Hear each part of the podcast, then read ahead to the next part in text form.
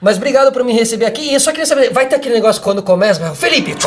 Vai, lógico. Vai, vai. vamos por agora.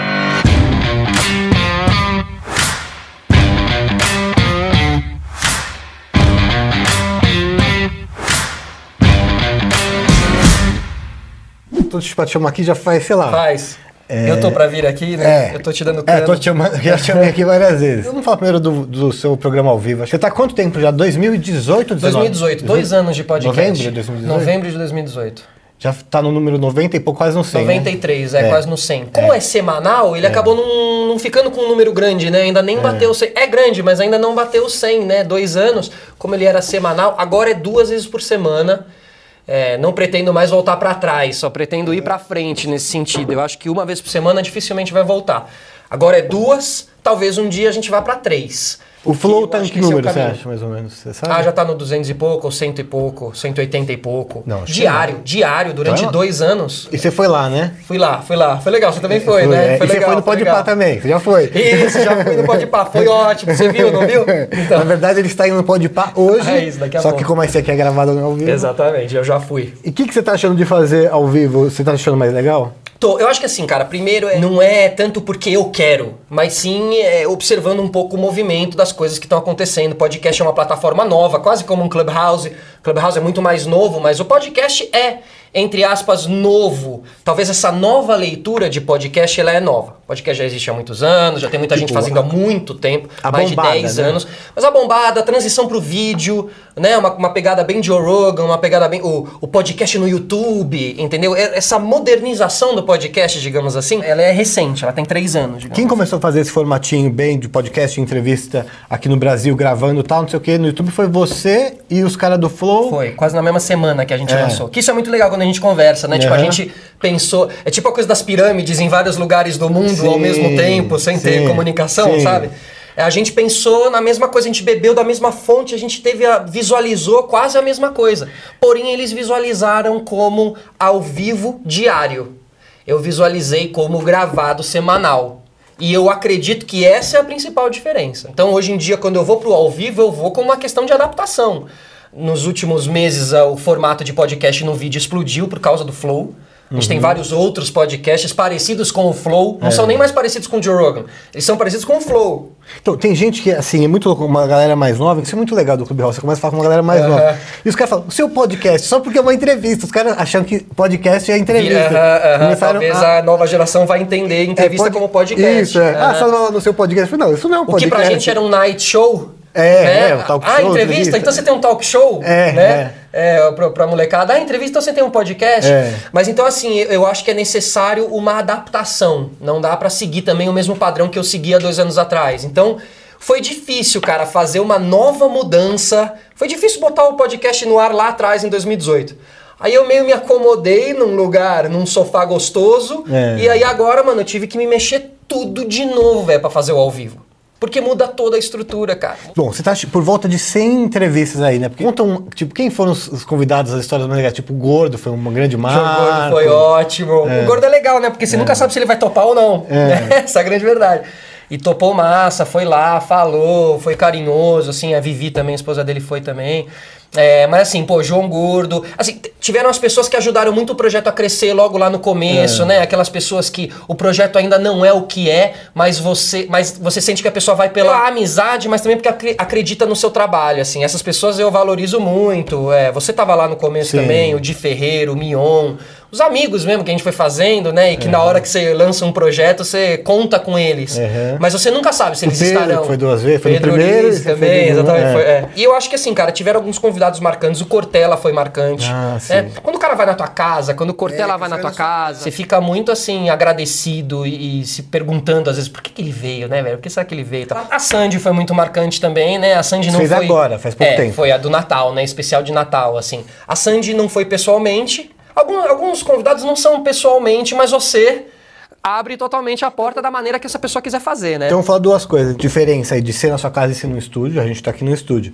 E a diferença de ser pessoalmente ou online. Fa- Faz esses dois paralelos. Cara, aí, eu acho que assim, a diferença de ser em casa e estúdio a- são várias, né? Algumas prós e algumas contras, assim. É sua casa, então tá tudo ali na sua casa, todos os fios, tá tudo na tua casa, né? Tua casa vira um estúdio. Tem que ter um pouco essa leitura de que eu trabalho nesse meio mesmo e é isso mesmo também. Assim, meu pai é diretor, eu também cresci cheio de três tabelas lá na, na sala e tal. E você tem a vantagem de ter, de conseguir, eu acho, na minha, na minha visão, de conseguir uma intimidade maior que o podcast, o meu tipo de entrevista pedem, assim, pra você se aprofundar mais, mergulhar mais na pessoa. Então ela tá na tua casa, ela já sente a vibe da sua casa e tal. Eu acredito que isso co- contribui pra quando você faz a entrevista, assim, eu acredito. Fica uma coisa mais intimista. Mais intimista, a pessoa se sente em casa, assim. Já teve algum que tá falando, mas que o cara não queria ir embora?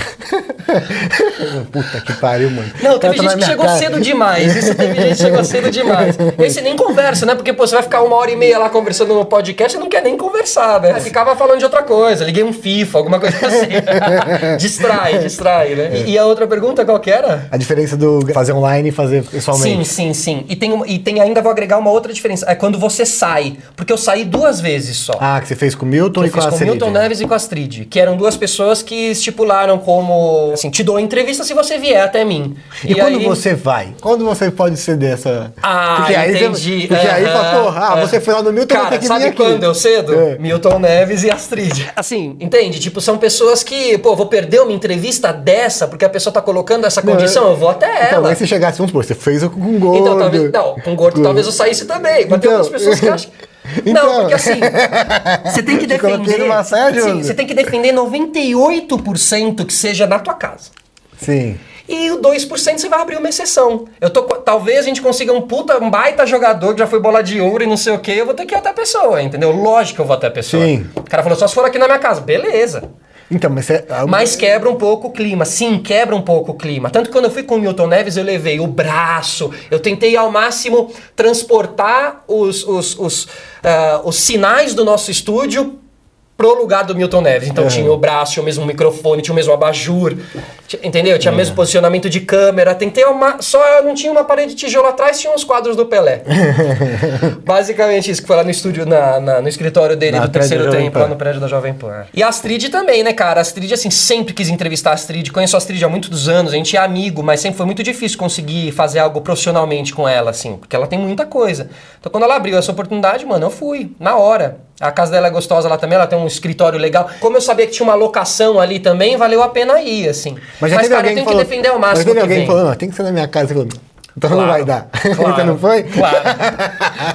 Lógico, pô. Tipo, não era tão importante quanto o Milton. É, mas é. Pô, pô, não é? Então, é. Tá, você é hipócrita aqui, vou falar que não. Não, então, Que- eu que- sei, ah, é. Você tem, acho que, uma hierarquia profissional, uma hierarquia do Sim. nosso meio, que, pô, tem pessoas que você sabe que, meu, não dá pra perder aquela oportunidade. Eu fiquei um ano e meio tentando entrevistar a Astrid, mano. No dia que ela liberou, ela liberou que fosse na casa dela, eu fui, Hum. Sim, é. entendeu? Vale o conteúdo, no fim das contas, meu. Eu acredito muito nisso. Pode ser numa feira de automóvel que eu faça a entrevista, entendeu? Se o conteúdo for bom, ele vale. Então, aí- Mas eu também defendo a estética, eu gosto de estética, eu acho que tem que ser lá no estúdio, tá tudo preparado pra isso. E, não, e o clima? Você acha que mudou o clima também? Muda, 100%. Porque o Milton ali, ele era o dono, 100%. ele é o dono da. É. Você tá jogando fora de casa, digamos Total, assim. cara, total. Tipo, ele é o dono do lugar. Foi muito difícil fazer a É. entrevista com o Milton. E ele entrou falando assim, vai ser rápido, né, garoto? Ele fez assim. E eu tava preparado pra uma entrevista de uma hora e meia, que era um podcast. Sim. E a entrevista ficou com 20 minutos. Não, é mais, não é? Não, eu fui esticando, eu fui colocando umas imagens de arquivo, e Ah. fui esticando a entrevista, entendeu? Ele não foi avisado que aquilo era um podcast, ele achava que era mais um grupo de moleques, adolescentes, TCC da faculdade, que tem um programa quem de não marcou? foi ele mesmo? Ou foi o filho, Acho o que foi a neto? equipe dele, né? Não, acabou sendo a equipe dele. Porque eu mandei no Twitter pra ele ele me respondeu. Provavelmente não foi ele, foi a equipe acho que- dele. É, anticamente era o neto Era o que Neto, mas É, acho que não foi o Acho Neto, que não é mais, é, acho foi que não é mais. dele é. ali do terceiro tempo. E com a Sandy, que foi online, cara, é difícil. Você se esforça muito mais. Você termina uma entrevista muito mais cansado se você fizer online do que se você fizer pessoalmente. É mesmo? Por quê? Porque, pessoalmente, a gente tá aqui, entendeu? É quase um teatro.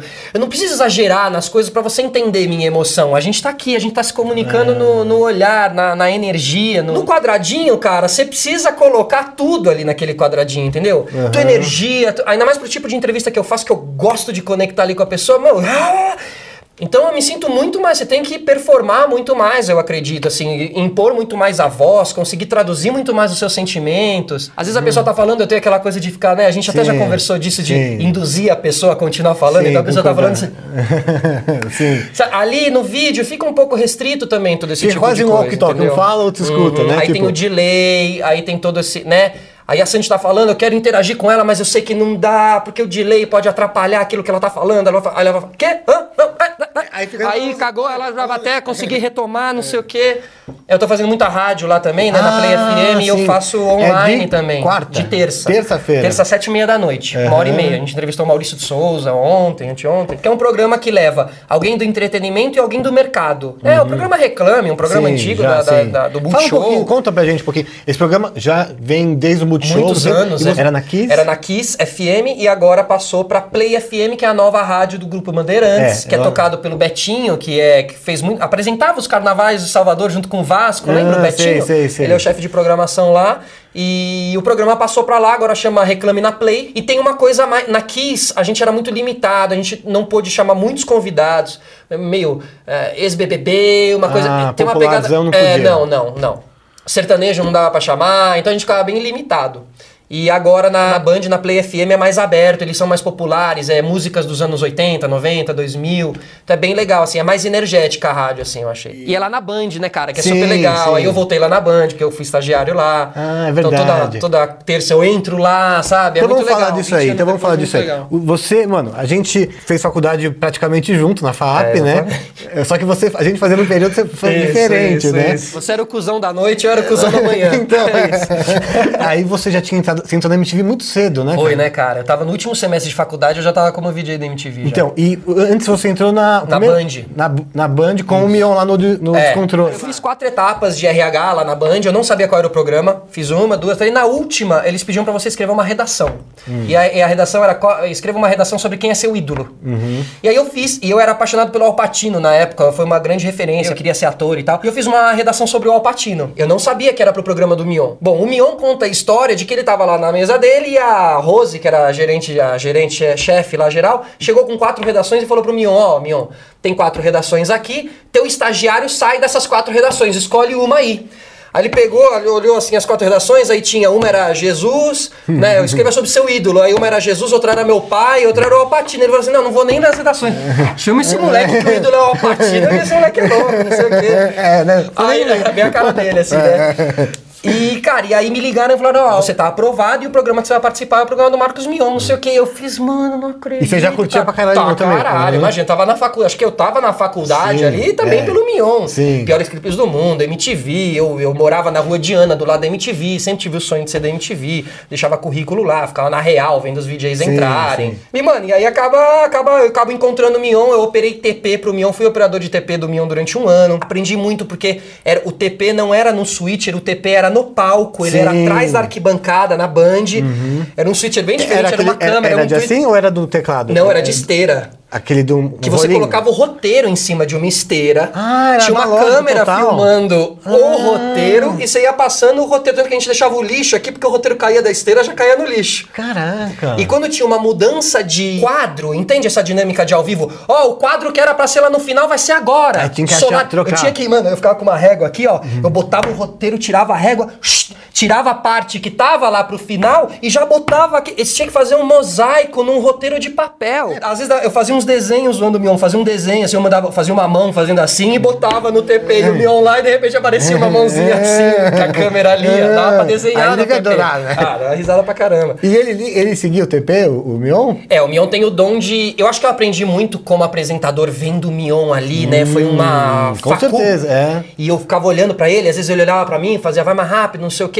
Só que ele tem um dom muito legal que é de sair do roteiro, dar uma baita volta, você fala, mano, ele esqueceu. E aí ele vem e se encaixa de novo na palavra seguinte, sabe?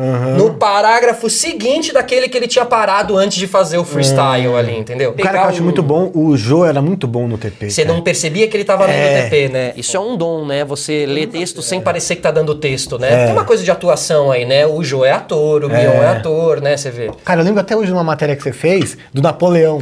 Eu lembro que alguém mostrou pra mim e falei, pô, isso é bom pra caralho, não sei o Era, uma- era um quadro que a gente criou que era sobre ditados populares. A gente Você não tem de esses chavar os ditados populares, tem. Vai estar digitalizado? Não. Porra. Tá tudo nas fitinhas É. HDV. Por que que quando alguém fica de quatro falam que foi assim que Napoleão perdeu a guerra? É. E eu fui de Napoleão na Paulista. E você sabe por quê que quando alguém Não. fica de quatro falam que foi assim que Napoleão perdeu a guerra? Não.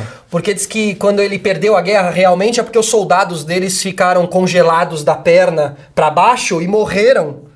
Eles caíam, tipo, com a bunda pra cima, caíam de quatro. Por isso que eu ganhava. Foi assim que Napoleão perdeu a guerra. Vem daí. Então, enfim, a gente buscava o contexto histórico das Era- era- rachando o bico. Por que rachando o bico? Aí eram uns caipira tentando descobrir. Por que quando alguém ri muito? Fala que tá rachando o bico, senhor. Era de que matéria isso aí?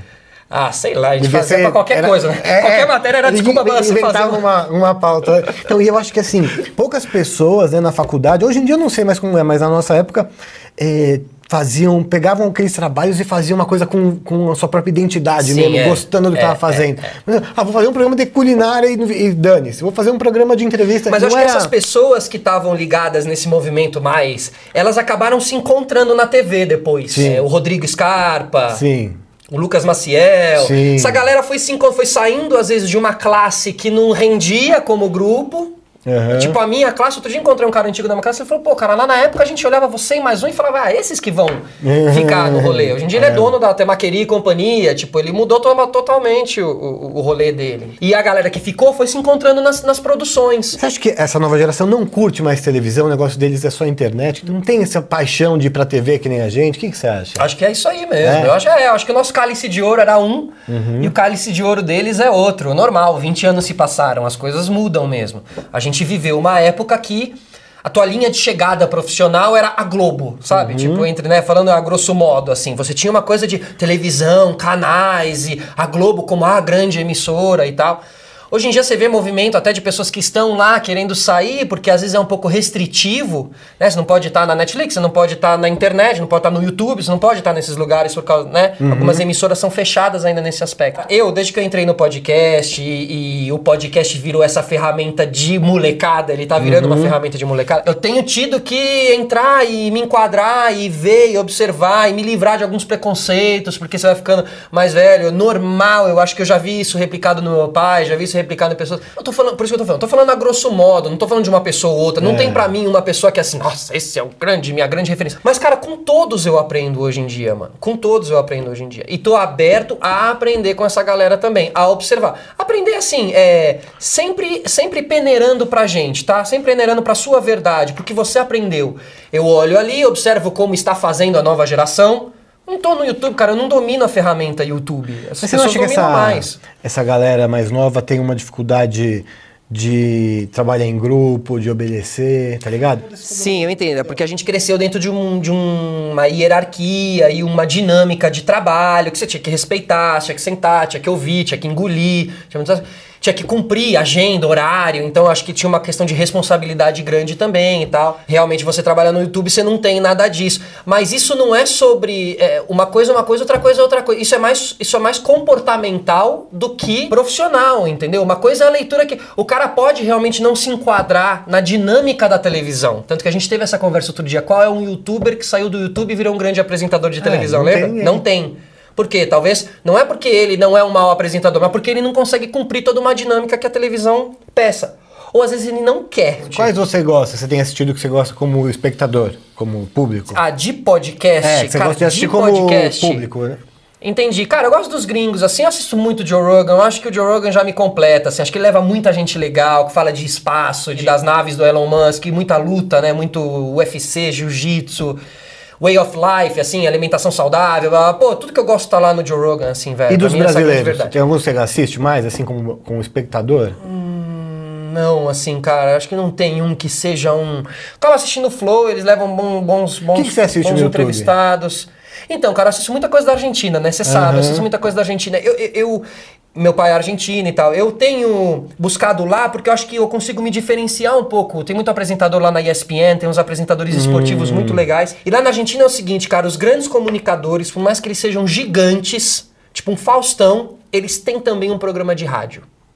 É muito O engraçado. Pergolini isso. tem aquela rádio dele agora na internet, né? Então na TV eles aparecem. O Tinelli também Sim. tem programa, o, o Pojo Vinholo, que é O esse cara que eu Tinelli, gosto Tinelli muito. tá no domingo ainda. Tá no domingo, o Tinelli virou presidente do São Lourenço, tá concorrendo pra virar presidente da AFA, da Associação de Futebol da Argentina. Se envolveu ali com futebol. O Tinelli mudou muito, né? Quando Mas o Tinelli Argentina- era o apresentador de um dos maiores programas da Sim, Argentina, é, o é. Super Match, o Video Match. Ele faz o, dança, o ba- bailando, né? É, mas- O da dança dos famosos. Eu, quando eu fui pra Argentina aquela vez, lá em 2010, eu trouxe um livro pro Mion que era da vida do... Do Tinelli? É, que animal, é. cara. Então, e aí eu acho que, observando é, comunicadores de fora, eu talvez consiga trazer algo diferente, entendeu? Eu penso isso. Mas aqui no Brasil, cara, é, é, o Boechat é a minha maior referência, assim. Eu quero ser um comunicador estilo esses caras, sabe? É, se um dia tiver um programa grande, assim, de TV, eu vou estar, mas eu quero sempre que a minha casa seja com o microfone falando, aí seja numa rádio, seja num podcast,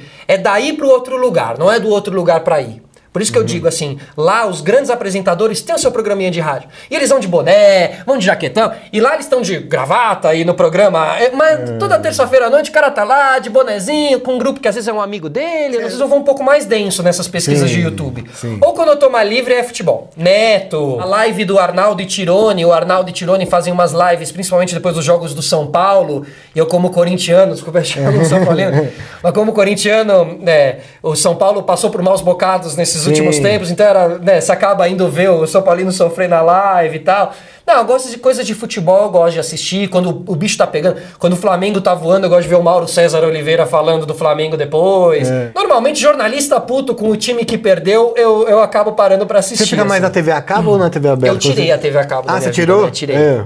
E mudou bastante o meu padrão, assim. Eu acho que eu desopilei um pouco do futebol, eu tava precisando. A TV a cabo te domina como, como futebol. Porque você deixa lá como, como babá Sim. e vai fazendo tuas coisas e tá lá, o ESPN, não sei o quê, e você fica nessa. E quando você viu, você ficou o dia inteiro lá vendo, mano, se o lance foi pênalti ou não e tal. É. E quando você tira, você, outras coisas começam a aparecer na tua frente, assim, Sim. sabe? Então eu achei um mal que veio pra, pra bem, assim. Mas aí você tem visto o quê? Mais, Cara, eu é, assisto muito YouTube, vai. Digamos que YouTube, YouTube. YouTube. YouTube. E tem algum canal? Ver, ver mais tarde, Ah, playlists, você eu tenho suas várias montadas, várias. Tipo, ah, eu tenho tudo- uma que é documentário, ou tem uma que é pensadores favoritos. Aí eu tenho gente que pensa, sabe? Tipo Hum. assim, Eduardo Galeano, uns caras assim, uns, uns escritores latino-americanos que eu gosto bastante. E aí boto gente que aprofunda o pensamento aqui, Ronaldo Lemos, que é um cara que fala muito sobre economia digital e Bitcoin. Bitcoin é um negócio que eu tenho pesquisado muito na Hum. internet também. Cara, eu uso como estudo. Eu acho que a internet, o YouTube tá lá como estudo, mano. Aprender coisas que o mundo tá mudando e eu não sei mesmo. Então eu preciso aprender, mano. E se eu não ver lá, onde é que eu vou ver? Entendeu? Você vai voltar aqui porque a gente pode ficar falando, fazendo Sim, não, a gente um, um- ficaria um um programa. tempão. É, ótimo. Valeu.